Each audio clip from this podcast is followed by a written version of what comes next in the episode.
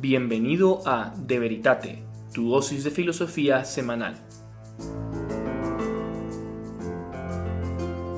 Muy buenas a todos, bienvenidos a De Veritate.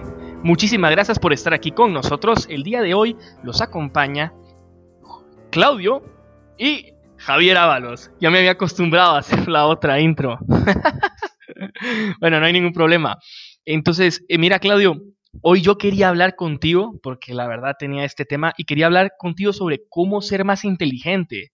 Y en general, que hay una ciencia, que no quiero decir cuál es todavía, pero que te ayuda a sostener el conocimiento, en general todo el conocimiento, te ayuda a ser más inteligente y a la vez te ayuda también en las discusiones. O sea, tiene unas aplicaciones prácticas que van desde cómo discutir con otra persona cuando no estás de acuerdo con ella, hasta cómo poder conocer con mayor profundidad las cosas que te rodean. Entonces no sé si te interesa este tema, ¿qué piensas sobre esto? Uf, es profundo, la verdad es profundísimo. Y de hecho un saludo a mi hermana, que siempre cuando estamos hablando de estos temas, yo le digo Big Brain. Y entonces ahorita le voy a repetir Big Brain, Ana, Big Brain. Porque ella siempre se molesta como, no, que eso soberbio cuestiones así. No, es que la verdad es, te lleva a un punto de conocer la realidad como es. O sea, a mí me gustaba mucho lo que decía eh, los comentaristas de Santo Tomás de Aquino. O sea, no es que él sabía mucho, que era inteligente, es que él llegaba a desmenuzar la realidad. Exacto. Y yo quiero hablar mucho sobre eso, sobre el desmenuzamiento de la realidad. Esa palabra creo que va a ser muy importante, muy, muy, muy importante. De hecho, yo te quería preguntar así algunas cosas. Vos, Claudio, ¿en qué crees que se basa cualquier ciencia? O sea, si yo tuviera que hablar de cualquier ciencia, ¿cómo yo demuestro algo en una ciencia? Pues para mostrar algo, especialmente en nosotros que yo soy ingeniero, lo que hace es cómo se comporta, ¿no? ¿Cuál es su fenómeno, ¿no? Que hace en la realidad y este uno lo estudia, bueno, ¿y por qué sucede, ¿no? ¿Cómo, cómo sucede? Y ahí va viendo, y ahí a través de modelos matemáticos, vas descubriendo cómo este objeto em, pues actúa en la realidad. Claro, o sea, basas tus ciencias en teoremas que pueden ser demostrados. Claro, en la parte ingenieril, en, la parte ingenieril, claro. Claro, demostrados tanto empíricamente como lógicamente. Ahora, si demostras algo lógicamente, siempre llegas como a unos axiomas. De hecho, yo les recomiendo a todos, hay un video de Veritasium, que es un canal de YouTube muy bueno, donde tienen la prueba de un matemático de apellido Gödel. Entonces, él es matemático alemán que probó que en, en, las mismas matemáticas, no todas las afirmaciones que son verdaderas pueden ser demostradas. Hay afirmaciones matemáticas que son verdaderas, pero que no pueden ser demostradas. Y esto es muy interesante. Y no solo son las afirmaciones axiomáticas. ¿A qué voy? Bueno, mira, cuando tú demuestras algo, ¿tú qué haces? Tienes dos premisas que te llevan a una conclusión. Por ejemplo, te voy a decir una premisa sencilla. Todos los mamíferos son animales. El perro es un mamífero. Por tanto, el perro es un animal. Claro, de dos premisas llegamos a una conclusión.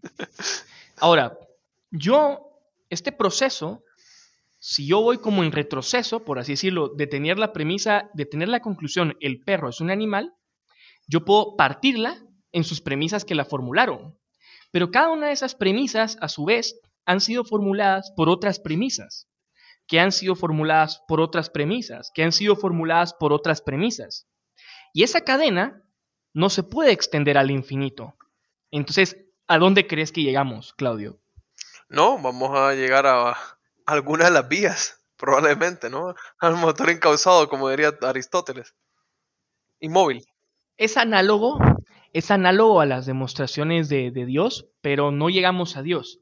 Llegamos a, a unas nociones, con noción me refiero a unos conceptos que son los más básicos, los conceptos supremos de la realidad. Y esto es muy interesante porque si te das cuenta, cada ciencia normalmente se encarga de definir sus propias nociones o conceptos. La, física describe la temperatura como el promedio de la energía cinética de las partículas constituyentes del sistema, ¿verdad? Eso te lo define la, temperatura, por ejemplo. O sea, cada ciencia define. La, la física luego va a definir qué es una partícula, qué es energía cinética, qué es energía. Pero ¿qué pasa con esas nociones que son comunes a todas las ciencias? ¿Qué pasa con esas nociones que, que de no estar ahí ni siquiera podríamos pensar o fabricar esas nociones de ciencia. Necesitamos alguien que se encargue de estudiarlas, ¿no? Sí, totalmente. Porque hay, algo bien curioso de estas nociones, que a pesar de que no pueden ser demostradas, decir lo contrario eh, sería falta el sentido común también. Como el sentido principio de no contradicción. Que alguien decía que hay algunos filósofos que han tenido la osadía de querer contradecirlo. Entonces, el chiste que han encontrado no es lo mismo que te den una patada a que no te estén dando una patada. Claro, bueno, de hecho es absurdo intentar refutar ese principio porque si realmente logran refutar el principio de no contradicción, daría lo mismo que lo hayan refutado a que no lo hayan refutado. Eh, pero yo no me quiero detener tanto en esto, pero lo que tú decías es muy importante. Sin pensar sobre estas nociones, realmente no estaríamos logrando conocer. O sea, yo lo que quiero que cada uno se dé cuenta aquí, cada uno de los que, que nos escucha, que nos oye, es date cuenta que tú tienes estas nociones en tu cabeza. Estas nociones básicas, si querés verlo así, son como las piezas más fundamentales del ego, con las cuales luego vas a construir todo el, edificio del conocimiento. Y tú me dirías, ¿por qué? ¿Cómo sé que yo tengo ya esos conceptos adentro? ¿O cómo sé yo que existen esos conceptos? Bueno, date cuenta que tú ciertamente puedes conocer algunas cosas. O sea, si no llegaste a la universidad, aprendiste algo de física, por ejemplo. Bueno, esos, esas conclusiones físicas han sido elaboradas a partir de experimentos y a partir también de otros conceptos, que vienen a la vez de otros conceptos, que vienen de otros conceptos, de otros conceptos, de otros conceptos, por medio de inferencias lógicas. Así sucesivamente. Pero esa cadena no se puede remontar hasta el infinito, porque es análoga a la prueba de la existencia de Dios. No se puede remontar hasta el infinito. Y como no se puede remontar hasta el infinito, tenemos que admitir que hay algunas nociones básicas que nuestro intelecto aprehende, o sea, que capta, que constituyen la base. Ahora, pensando sobre esas nociones, adquirimos un conocimiento más profundo de toda la realidad. Esto tal vez nos puede dar muchas bolas, confundir todo lo que acabamos de explicar, pero te lo voy a poner de una manera sencilla. El principio más fundamental de la física newtoniana está dado por las tres leyes de Newton. Si te das cuenta, esas tres leyes de Newton resultan ser enunciados bastante abstractos y que parecen tener poca aplicación práctica. Pero si tú, por medio de inferencias lógicas, a esos primeros principios le aplicas la matemática vectorial, es posible realizar diagramas de cuerpo libre en los objetos físicos. Si tú luego por medio de inferencias lógicas le aplicas cinemática a esos diagramas, puedes empezar a resolver problemas sencillos de mecánica. Luego, por medio de inferencia, podés aplicar matemática vectorial, pero en tres dimensiones, porque tal vez al principio aplicabas en dos, pero ahora en tres.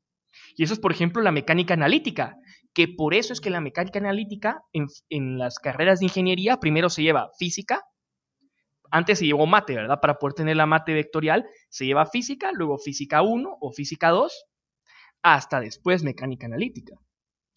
Ahora, tú, poco a poco puedes ir aplicando más conceptos por medio de inferencias, ir desgranando estos conceptos de manera más detallada para llegar algunas conclusiones que tal vez no se, no se veían en el primer principio, pero que ya estaban implícitamente en él. Por ejemplo, si tú combinas todo lo anterior de la física con el cálculo infinitesimal y algunos otros principios deducidos experimentalmente, puedes predecir el comportamiento de ciertos fluidos y llegaste a la, a la mecánica de fluidos.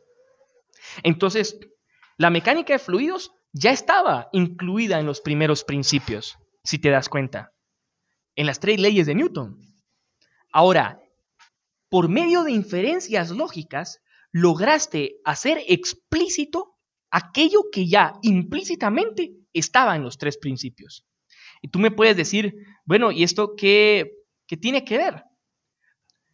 Imagínate que yo pudiera encontrar no los primeros principios de la física, ni los de la biología, ni los de... No, los primeros principios de toda la realidad.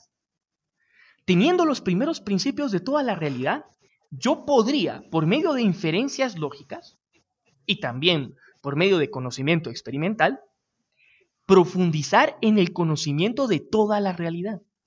Todo conocimiento que tenga yo sobre los primeros principios me permite ver a mayor profundidad toda la realidad.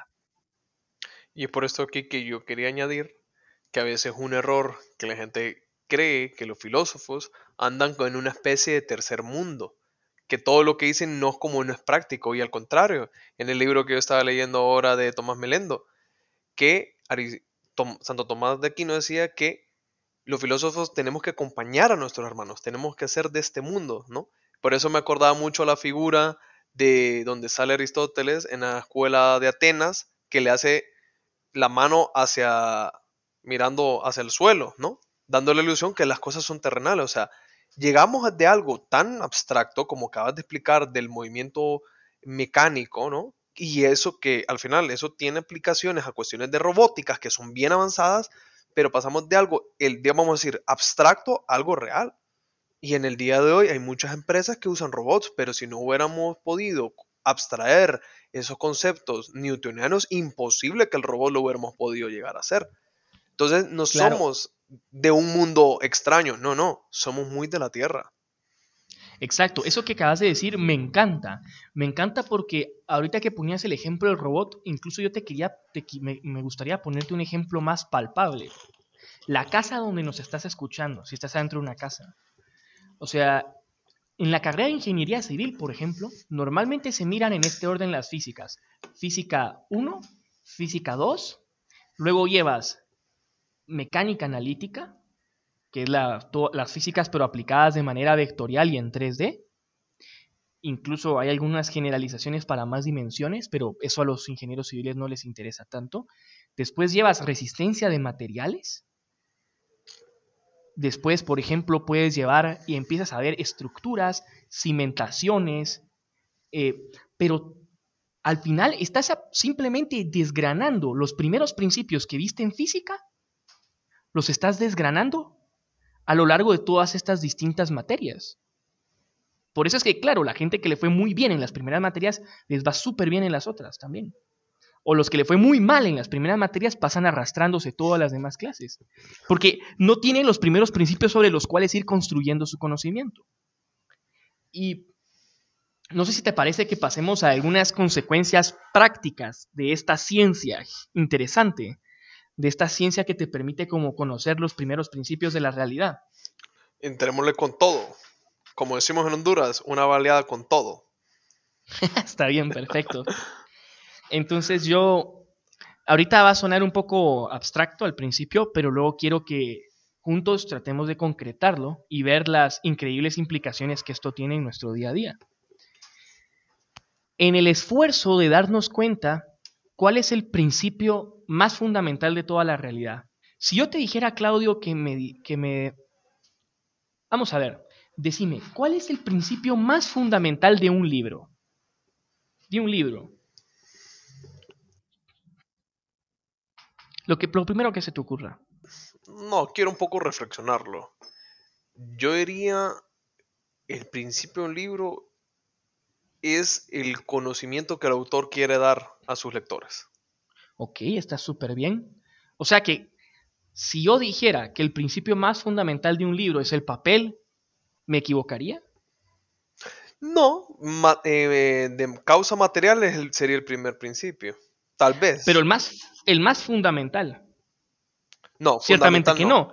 Exacto, ciertamente que no. Tenías razón. Porque tú me podrías decir, no, pero existen, existen los libros digitales. Pues. También.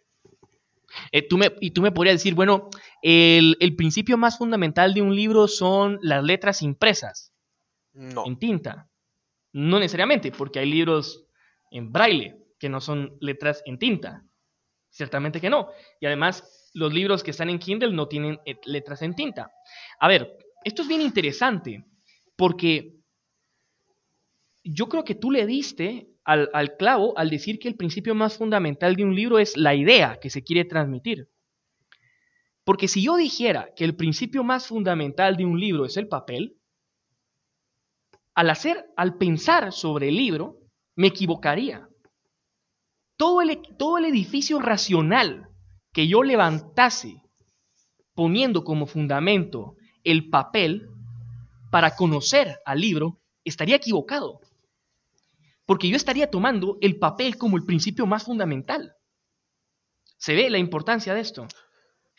No, o sea, es importante saber conocer cuál es lo profundo la cosa, porque de ahí poder construyendo. Y esto es lo que yo hablaba con mis demás amigos, a veces llevando un poco la analogía que dices al, campo de la política, o sea, hay mucha argumentación de ahí arriba.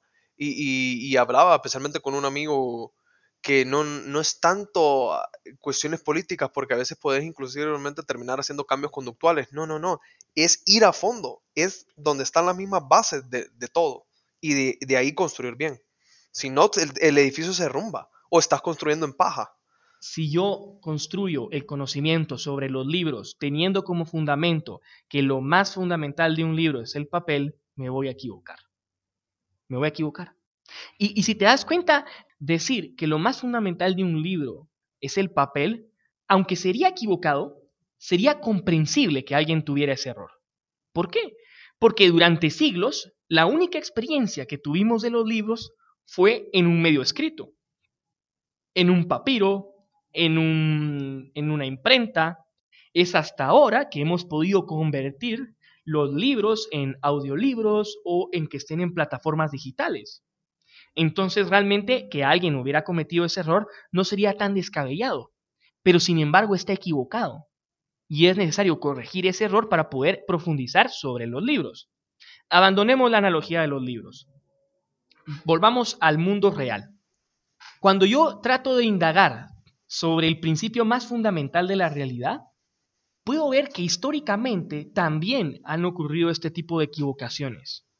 Algunos filósofos, principalmente los presocráticos, dijeron, mira vos, es que en realidad el principio más fundamental es la tierra, es el agua, es el aire, es el fuego. Y claro, construir una un conocimiento de toda la realidad partiendo de eso como principio, nos damos cuenta que es algo bastante primitivo. Pero también, si uno estudia en el contexto y los razonamientos lógicos que ellos tenían, uno dice, bueno, sí, o sea, es comprensible que hayan hecho ese error. De hecho, como una especie de spoiler, vamos a sacar unos posts sobre esto, precisamente, sobre los raciocinios que llevaron a los primeros filósofos a poner como el agua, la tierra, el fuego, el aire como los primeros principios. Pero no es sino hasta Parménides que él se da cuenta de algo. Él dice, no, aquí me estás hablando de cosas, pero hay algo más fundamental todavía en la realidad. Y es que todas las cosas tienen ser, todas las cosas son. Eso es lo más fundamental. Lo más fundamental de toda la realidad es todas las cosas son. Y, yo, yo quiero aquí decir, y que tal vez esto, tal vez tú ahorita estás en este momento del episodio y dices, bueno, me habías prometido que este episodio me iba a ayudar a pensar con mayor inteligencia. ¿Y esto qué tiene que ver? Me habías prometido que incluso me va a servir para ganar discusiones. ¿Esto qué tiene que ver? Bueno, yo no te quiero hacer el cuento largo porque lo vamos a ir desmenuzando en otros episodios, pero si se toma el ser como el principio más fundamental de la metafísica, la única explicación racional que se puede aceptar es que el ser sea análogo, es decir, en parte igual y en parte distinto. No puede ser unívoco, porque si fuera unívoco, todas las cosas serían lo mismo. Y ciertamente tú te das cuenta por sentido común que no todas las cosas son lo mismo. O sea, la aguja que te pincha no es lo mismo que la almohada sobre la que duermes. No es lo mismo. O sea, si tú dijeras que todo es lo mismo, estarías tirando por la borda todo el conocimiento científico. Pero si tú decís que el ser es equívoco, estarías violando el principio de no contradicción. Entonces, la única solución es que el ser es análogo. en parte igual y en parte distinto. Y entonces aquí vamos a tratar de, ir concretándonos a lo real. Y Claudio, de verdad, o sea, si vos miras que me estoy elevando demasiado, decime, por favor. Solo explica qué es eso de análogo, porque al menos yo cuando a mí me haces una analogía es que lo, estás comparando con algo. ¿Quién es ese algo? Ok, ok, es cierto, tenés razón. En la analogía hay un analogado principal, es cierto. Hay un analogado principal y hay analogados secundarios. Hay distintos tipos de analogía, como tenés razón. Hay distintos tipos de analogía. Existen analogías de atribución intrínseca, extrínseca. Las de atribución intrínseca pueden ser divididas en eh, propia y metafórica. Existen analogías de proporcionalidad. Pero en este caso, tal vez lo que yo quisiera que te quedaras en la cabeza es que es una analogía donde algo es en parte igual y en parte distinto. Cuando yo te digo que este árbol es, pero también mi pachón es, yo te estoy diciendo que en parte tienen algo en común, pero a la vez son distintos. Entonces, ¿por qué te digo que esto es bien, esto es bien bonito? Vas a ver, porque, claro, estudiando la analogía, yo puedo ir distinguiendo la realidad. No sé si te das cuenta. Estudiando la analogía, yo puedo ir partiendo como con trozos delicados el queso de la realidad. Puedo ver con mayor claridad los pequeños detalles. Es como cuando un, cuando un biólogo va a estudiar una célula, tiene que hacer pequeños cortes, cortes delgaditos, delgaditos para poderlos ver bajo el microscopio. Y conocer la analogía del ser es conocer cómo se estructura toda la realidad en su fundamento más profundo. Y eso te permite ir distinguiendo, hacer pequeños matices entre las distintas cosas. Mira, si la realidad es análoga, eso significa que el lenguaje también es análogo, ¿o no? Porque el lenguaje es parte de la realidad. Claro, pero el lenguaje por su limitación no puede escribir la realidad como, como todo. Claro. Entonces imagínate, si aún así la realidad en su más profundo fundamento es análoga, el lenguaje, que es un, algo, una como manera imperfecta de aproximarse a la realidad, va a tener que ser análogo. ¿Y esto por qué es bonito? Porque cuando tú estés en una discusión y la otra persona te diga, hey, es que eso que estás haciendo no es bueno, y tú le digas, sí es bueno, lo más probable es que los dos estén, estén utilizando sentidos análogos de la palabra bueno. ¿Es bueno en qué sentido? Como analogía de atribución intrínseca o como analogía de proporcionalidad metafórica. Si la realidad a la que yo me estoy refiriendo ya es análoga, los conceptos que son el reflejo de esa realidad también son análogos. Y mis palabras que señalan esos conceptos, que señalan esa realidad, también son análogos. Entonces, cuando una persona tiene una discusión con otra sobre un tema, lo primero que hay que pararse a pensar es cómo entiende esta persona esa palabra. ¿Cómo la entiende? Cuando esta persona me dice una afirmación, yo lo que tengo que pensar es en qué contexto, cómo, qué realidad señala esta persona con esa palabra. Y yo tengo que tratar de desmenuzar, de interrogar a la otra persona para realmente saber y tener certeza de que he llegado a la realidad que esa persona entiende. Y entonces, y que la otra persona se dé cuenta precisamente. Hey, sí, esta persona se está dando cuenta que, que yo con estas palabras quiero decir esta realidad. Porque, ¿qué pasa si yo me quedo en una discusión simplemente con el sentido, o sea, el otro me dice bueno, pero yo entiendo bueno de otra manera. Y entonces yo le digo, no, es que eso que tú me estás diciendo no es bueno. La otra persona dice, este no me ha entendido. Este no me ha entendido. Este, este no sabe a qué realidad me estoy refiriendo. Y esta es la ventaja que nos da esta ciencia de la filosofía que todavía no hemos dicho su nombre. Esta ciencia de la filosofía me permite saber cuál es la realidad a la que esta persona está haciendo referencia cuando me habla.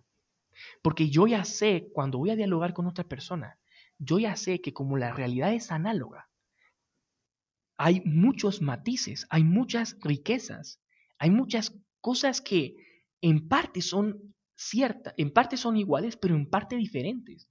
Porque no es lo mismo decirle buena a una persona que decirle buena a una planta, por ejemplo, o que decirle buena a una pintura. Porque aunque estoy tratando, aunque digo en parte lo mismo, también digo algo ligeramente distinto. Y si yo en una discusión tratara buena de planta con la misma ligereza que buena de persona, estaría cometiendo una, una sobresimplificación de la realidad. Muchas veces yo creo que por eso esta ciencia de la filosofía es tan fundamental, porque te ayuda a tener el pensamiento crítico, porque te ayuda a distinguir, a ver esos pequeños matices de la realidad, donde las otras personas solo miran un trozo de pintura blanca, tú sabes ver los pequeños grises que hay, los pequeños, los distintos tonos de blanco, las sombras que ejercen otros objetos en la habitación. En definitiva, te permite profundizar más en la realidad. No sé si tenés algo más que añadir o, si, si, has entendido esto o no sé qué te parece esto. Qué bellísimo. Qué bellísimo cuando se va poco a poco, ¿no? Uh, desmenuzando eh, toda esta realidad, toda esta verdad, ¿no? O sea, esto es, claro. produce una belleza. Y es que, ¿sabes que Ahorita que me decías esto, venía a mi mente que muchas veces cuando, cuando nosotros en el lenguaje común hablamos de la verdad, nos da miedo hablar de la verdad absoluta porque pensamos en la verdad absoluta como un monolito que nos cae del cielo encima y que nos aplasta. Pero si tú tenés en cuenta esto, esto que yo te he hablado de la analogía del ser, la analogía del ser entonces también se aplica a la verdad. La verdad es análoga. Es algo en donde hay que ir distinguiendo los pequeños matices, donde hay que ir sabiendo esta misma estructura de la analogía me puede servir para aplicarla a la verdad y poder ver con microscopio cada uno de los aspectos de la, de la verdad. Y entonces me doy cuenta que no es un monolito que me cae encima, sino es un mar en el que yo poco a poco me voy sumergiendo cada vez más, porque voy distinguiendo pequeños matices. Y también, por último, te quería decir, esta, esta, ciencia fundamental, al, al, tener esto en la cabeza, ¿verdad? De que la, de que la realidad en su acepción más profunda es análoga, me hace pensar que también en las discusiones, lo primero que hay que hacer es ver qué tenemos en común cuando discutimos. ¿Por qué? Porque ya habíamos visto que la analogía es algo que es en parte igual y en parte distinto. Entonces, cuando tú me digas, por ejemplo, esta es la manera correcta de hacer las cosas, y yo te diga, no, esa no es la manera correcta, y tengamos una discusión sobre eso, lo primero que tendríamos que tratar de hacer es ver qué tengo yo en común con la otra persona, con la otra postura. ¿Qué es lo que esa persona defiende fundamentalmente que yo tengo en común? Estoy apelando, si te das cuenta, al sentido análogo de la realidad en parte igual. Para luego ir viendo cuál es el en parte distinto al que él señala y ver si ese es correcto o incorrecto, o si el mío es el correcto o el incorrecto. Algo que se añadiría, que es algo importante para poder llegar a hacer estas profundizaciones, y lo venía pensando, es el hecho de contemplar. Si uno no contempla, es muy difícil poder ir descubriendo estos pequeños matices, esas profundizaciones eh, fundamentales. Y, eso yo sé que lo hablamos en el episodio pasados sobre la contemplación y yo creo que aquí donde otra vez lo vuelvo a meter. Es necesario que el hombre pueda contemplar para que poco a poco a través del acompañamiento a nuestros amigos los podamos ayudar a transformar. Ahora que decir la palabra contemplar, estoy totalmente de acuerdo con vos. O sea, no, no podría haber pensado en una palabra mejor puesta porque incluso quedémonos en el sentido físico de la palabra contemplar. Yo no sé, pero no sé si te has dado cuenta que la gente que tiene miopía no se da cuenta que tiene miopía y piensa que mira bien, a veces. O sea, yo no sé si has estado con un amigo que descubra que mira mal. Yo sí he estado. Estábamos una vez estudiando con un amigo y él, por molestar, le robó los lentes a otro. Se los quitó de la cara y salió corriendo. Y se fue al otro lado de la clase y se los puso por molestar. Y en ese momento él se quedó, ¡Ah!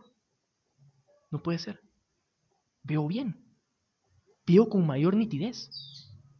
¿Y, ¿Y cuál es el problema? cuando nosotros estamos con miopía, no nos damos cuenta que tenemos miopía muchas veces. Necesitamos el lente externo que nos ayude a ver con claridad. Y esto pasa cuando uno estudia esta ciencia fundamental. Cuando uno estudia esta ciencia, antes de estudiar esta ciencia fundamental, uno dice, yo veo bien, no necesito contemplar, es evidente, yo sé esto, yo sé cómo es la realidad. Pero cuando te empiezas a poner esos anteojos, vas descubriendo todos esos pequeños detalles que antes no veías. Y te das cuenta, en efecto, estaba ciego. Sí, casi como la alegoría del mito de la caverna. Bueno, muchísimas gracias a todos los que nos escucharon, nos acompañaron en este episodio. Esperamos que haya sido de tu agrado y que no haya sido demasiado abstracto. Realmente esperamos que puedas sacar consecuencias prácticas para tu vida, como cómo discutir mejor, cómo ser más inteligente. Y por si no lo sabías, el nombre de esta ciencia de la que hablamos es la metafísica. Más adelante iremos sacando algunos episodios para profundizar más en la metafísica. Muchísimas gracias, síguenos en Instagram y hasta el próximo domingo.